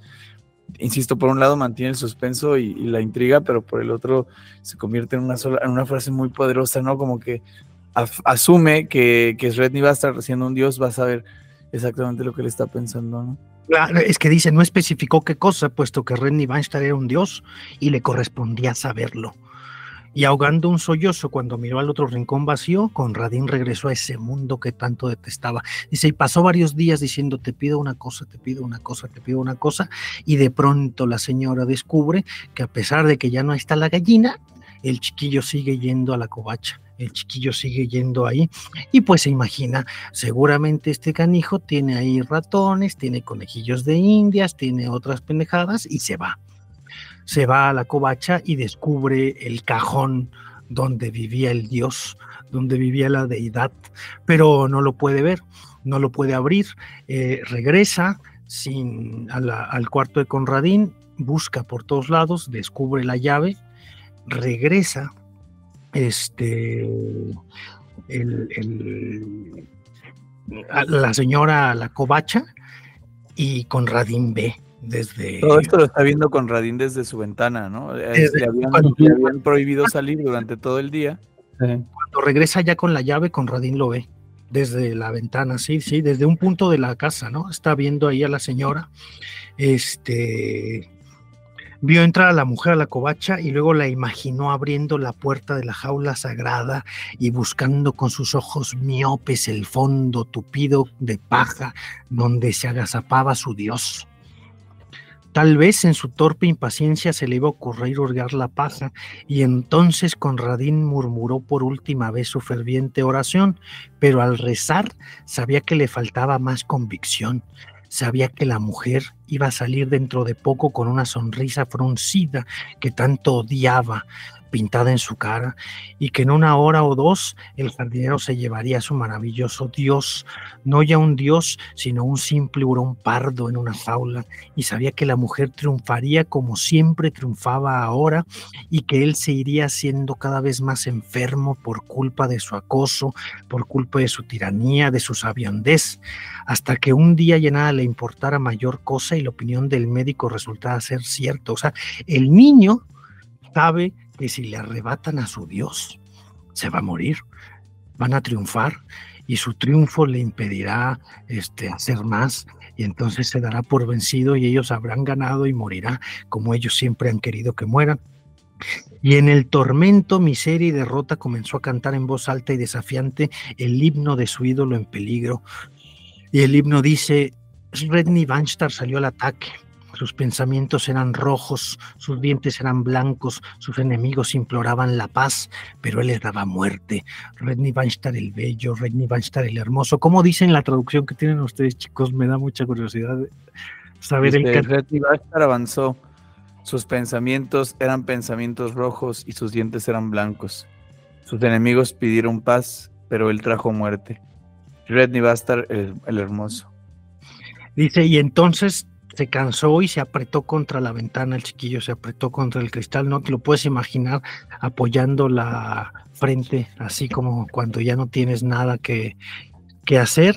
Este, y pasó el tiempo, y pasó el tiempo, y pasaron los minutos, y pasó el tiempo, y pasó el tiempo, y el, eh, ¿qué, qué podemos decir? Como, como que el corazón del niño volvió a latir como que volvió a fulgurar conforme pasaba el tiempo y no salía la señora de Rob de la covacha, el niño volvió a pensar en Renny Weinstein como el gran dios y entonces el niño sabía lo que había pasado, ¿no? Su Dios le había dado lo que tanto le había pedido.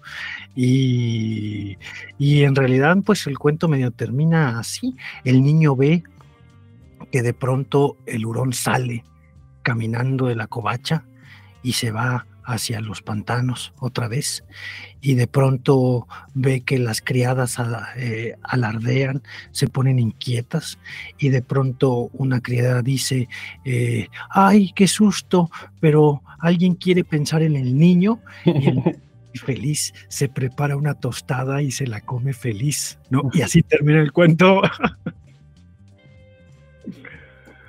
Sí, está con madre. Al, principio de su plegaria, con, o sea, la primera, antes de que hace el canto, vuelve a, vuelve a pedirle a Shredney Bastar una sola cosa te pido, ¿no? Pero lo pide, dice, pero sabía que al rezar, al rezar que no creía, lo pide un poco incrédulo todavía, como con su conciencia de niño de que sí, sí, sí, pero a ver, también todo este cotorreo me lo inventé yo, ¿no? Y a medida que pasa el tiempo, como vas diciendo, como dice su corazón, o sea, como que de pronto dice, y si, y si sí, y qué tal que si sí me va a hacer el pinche paro, ¿no? Y ve, y ve después de unos minutos cómo sale el hurón y se va al, el, al el hurón, no la señora. ¿Eh? que el que sale es el hurón. Y la señora jamás sale, ¿no? La señora no sale, sale el hurón. Y la escena final que mencionaste de que están todas las criadas inquietas y el niño por fin se come la tostada, se prepara otra tostada. Ajá, así. Tostada. Ese, para mí es como el inicio, le decía, les decía a ustedes antes de empezar, es como el inicio de, del extranjero de Camus, ¿no? Como ayer murió mi madre, tal vez hoy, no sé, me vale madres, ¿no? Este, no me acuerdo, hace calor. el, el niño está adoptando totalmente una forma pues no sé si desde el absurdo, pero ya está situado en una... O sea, como acá la diferencia entre los otros dos cuentos es que estamos hablando de la, conciencia de un niño que se inventa palabras, que... Saki es un genio porque hace que el niño se ocupe y se preocupe de temas muy complicados como el culto, el misticismo, la religiosidad, eh, la venganza. Y el niño está como entre la inocencia y la conciencia, pero está en una situación muy absurda. Le quedan cinco años de vida es un niño destinado a la muerte, pero ya con el signo de la muerte echado. Es un chiquillo con fecha de caducidad. Ese es el asunto, que empieza ahí con un chico muerto. Tú ya te vas a morir. Y cuyo resto de sus días eh, será miserable en tanto siga viva la tutora, ¿no? En tanto siga, o sea, porque va a morir y, lo que le quede de vida lo va a vivir, mm, digamos, controlado, manipulado, limitado. Me encantó el final. Sí, sí, es un cuento muy, muy, muy lindo. Sí. sobre todo yo no había detenido en esa, en ese pequeño detalle de las tostadas entre el principio no las, no las quiere y al final se echa otra, ¿no? De que, ok, sabe buena, sabe buena. La tostada es el hilo conductor porque es así, primer página, el niño le gustan las tostadas, pero a Conradín no le gustan las tostadas porque no son buenas para su salud. ¿No? Te despojo de lo único que tienes, pero bueno, te voy a dejar, te voy a dar el gusto de que te comas una tostada. No, muchas gracias, hoy no quiero. Y al final, el chico se prepara solito su, su tostada mientras las criadas piensan qué hacer con el niño, qué decirle al niño. ¿Quién quiere pensar en el niño? Alguien quiere pensar en los niños. Sí, sí, sí.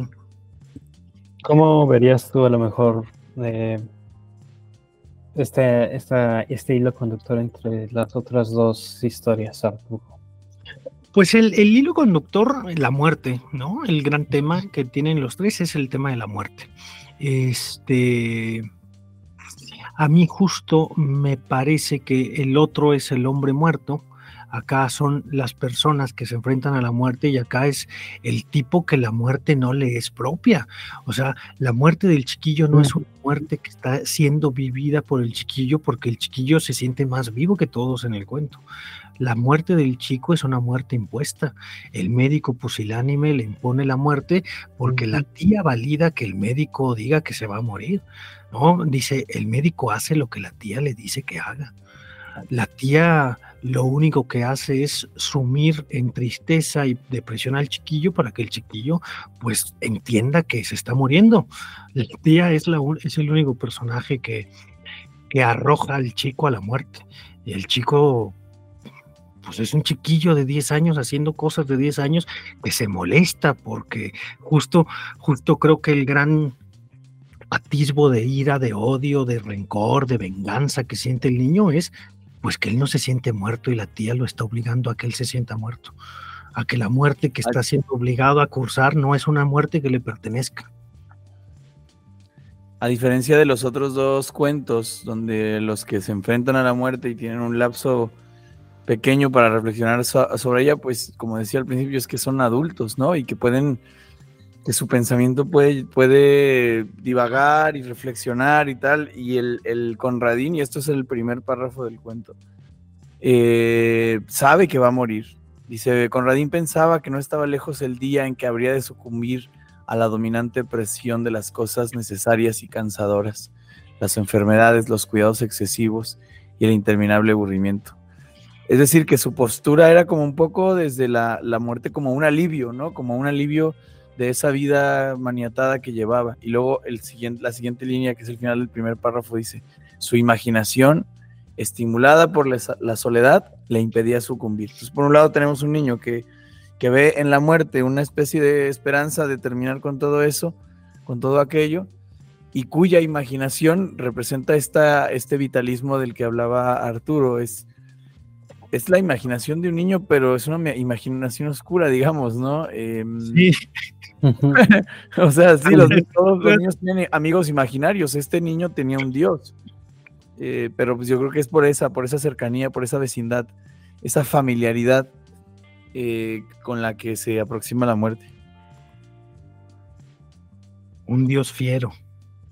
Sí, no, eso ya es filosófico, o sea, eso ya es como que está oponiendo los valores de la iglesia, ¿no? Eh, y me encanta porque su Dios tiene que ver con la furia, ¿sí? Y con lo salvaje. Y está como criticando ahí. Yo creo que también hay una crítica a la religión así muy, muy, muy sutil cuando compara los dos. Las dos, este, la, iglesia y sus, y sus propios rituales. y porque la señora esta, la señora de Roper, representa la, no sé si dice la elegancia o la... Em, lo, respetable, ¿no? Entonces es lo, como lo rancio. Lo rancio, pero lo cuadrado, lo formal, lo de corbata, eh, lo, estos dioses, tal vez diría Nietzsche, que no saben bailar, ¿no? Esos son los dioses aburridos, monótonos, cuadrados, ¿no? No parecen dioses, parecen como señores enojones, moralinos, castrosos, ¿no? Y esta, esta religiosidad del, del, del hurón era como, sí, a todo, muy Nietzsche, me parece a mí, ¿no? Como a, lo terrestre, a lo salvaje, a lo que tiene vida, a los fuertes sobre los débiles.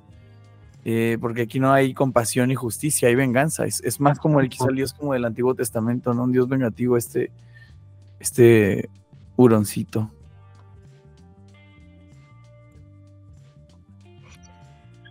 Muy bonitos los tres cuentos, muy bonitos los tres cuentos.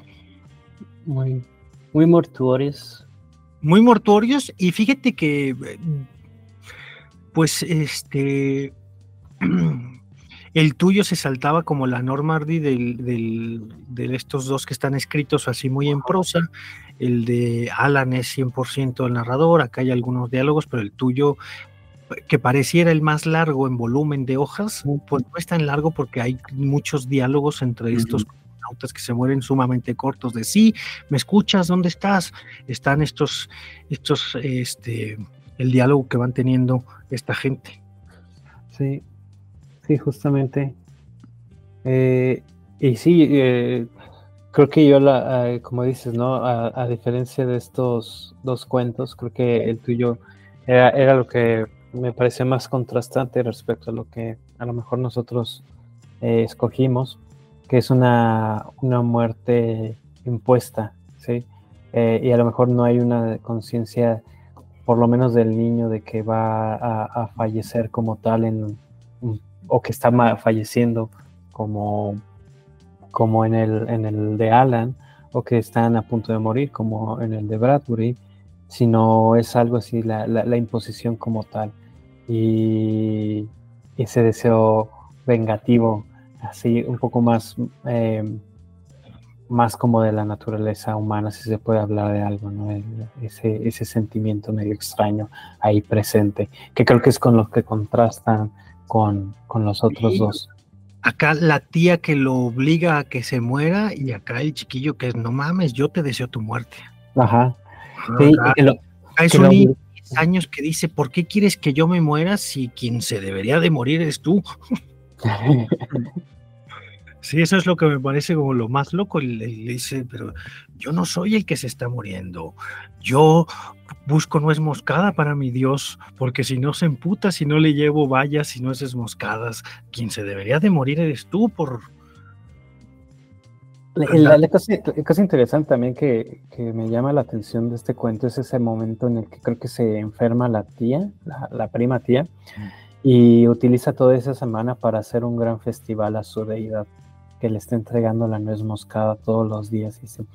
Si no hubiera, si no se hubiera recuperado la tía, me hubiera quedado sin, se, hubiera quedado sin nuez moscada para la divinidad y ya no tendría que darle al otro día. Los contrastes también entre. Ah, sí, sí, sí. O sea, el mismo, el mismo Dios dijo hasta aquí, porque si no. Ajá, se, queda, se queda sin Yo creo que hay otro cuento que complementaría esta, esta triada de hombres que mueren y que saben que van a morir. Y es el la muerte de Iván Illich. Creo que es de Tolstoy. Es un cuento largo, tal vez una novela, una novela chico, corta, un cuento largo. Y cuenta la historia de un sujeto que, joven, exitoso, en, la, en el mejor momento de su vida, eh, atlético, disciplinado, higiénico, bien alimentado, bien dormido, una vida así incólume y de pronto se empieza a sentir mal y se empieza a morir. Y relata, este es más bien como una especie de burgués reflexionando sobre su propia muerte. Em, y yo creo que en estos tres que presentamos el día de hoy, pues está el mismo variable. La diferencia fundamental es que aquí, que en este relato, por lo menos con Radin no muere, la que muere es la tía y no tenemos como tal una reflexión de la, de la experiencia de la muerte, sino más bien de la vida, o sea, de la vida entendida como lo salvaje, el, vigor, la imposición sobre los demás, o sea, es como una especie de maduración del niño, ¿no? El, niño genuinamente le, le deseaba la muerte a la señora de Rob y obtiene lo que desea y no siente ningún remordimiento. En eso también creo que hay una crítica al cristianismo, ¿no? A la culpa, eh, acá hay una religión como más, más natural en el sentido de aceptar el, conjunto de, acontecimientos. Y muy curioso, no me acuerdo. A Redney Vanstar al hurón se lo da un carnicero, ¿no? Se lo dan como de contrabando un carnicero. Ah, sí. No, sí es al hurón, ¿no? Se lo lleva. Sí, de contrabando se lo da un, un amigo carnicero.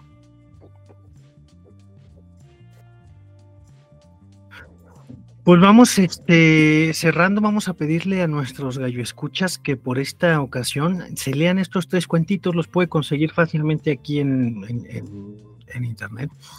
Pídaselos a Google y se los va a dar los tres cuentitos. Tenemos Calidoscopio, El hombre muerto y Redney Banstar. Este, léalos y escríbanos, por favor, cuál ha sido su cuento favorito de los tres. Este, nos interesaría saber si le gustaron, si no le gustaron, si comparte o no comparte las mismas este, opiniones. Me gustaron, me gustaron los cuentos. Ya había leído el de, el de Alan, el que no había leído es el tuyo, Ardi. Lo leí ayer gozosamente. Este. Y, y, bueno, pues también ustedes déjenos saber si les gustan, si no les gustan y cuál de los tres ha sido de su predilección.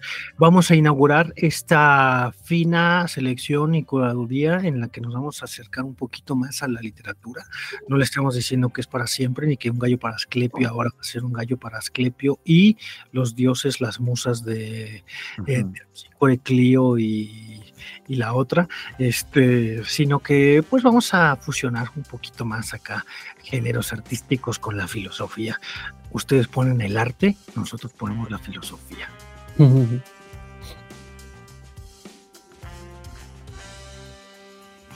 Y aquí con de la mano de Alan, que es nuestro literato de la mesa.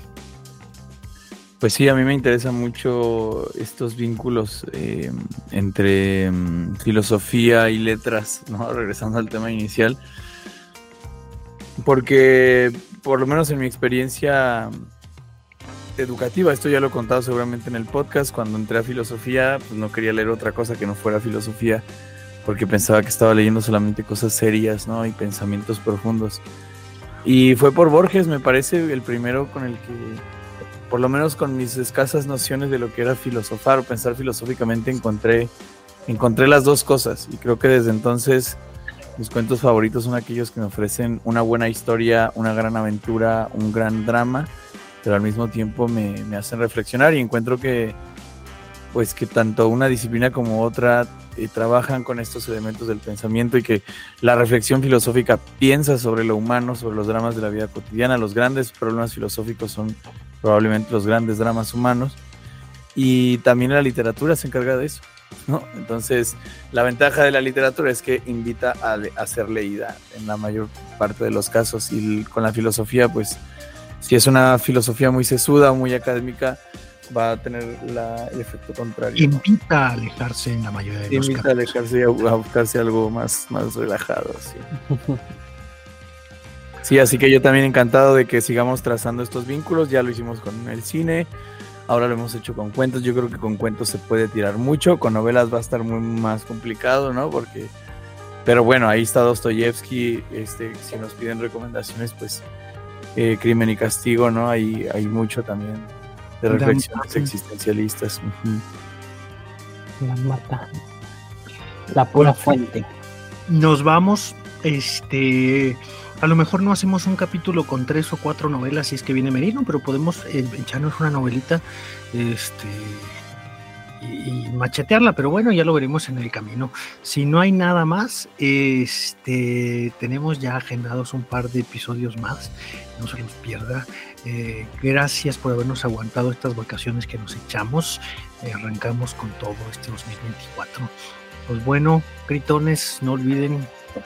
Le debemos un gallo a Asclepio. Muchas gracias, que tengan un excelente año. Abrazos y besos a todos. Chao. Y saludos a Mimosa. Aquí termina un gallo para Asclepio. Síguenos en tu plataforma favorita de podcasting y suscríbete a nuestro canal de YouTube. No olvides comentar, compartir y activar la campanita. Nos escuchamos en el próximo episodio. ¡Al carajo! ¡Fuchi! ¡Bácala! Los voy a acusar con sus mamás, con sus papás, con sus abuelos. Que se porten bien porque hacen sufrir mucho a sus mamás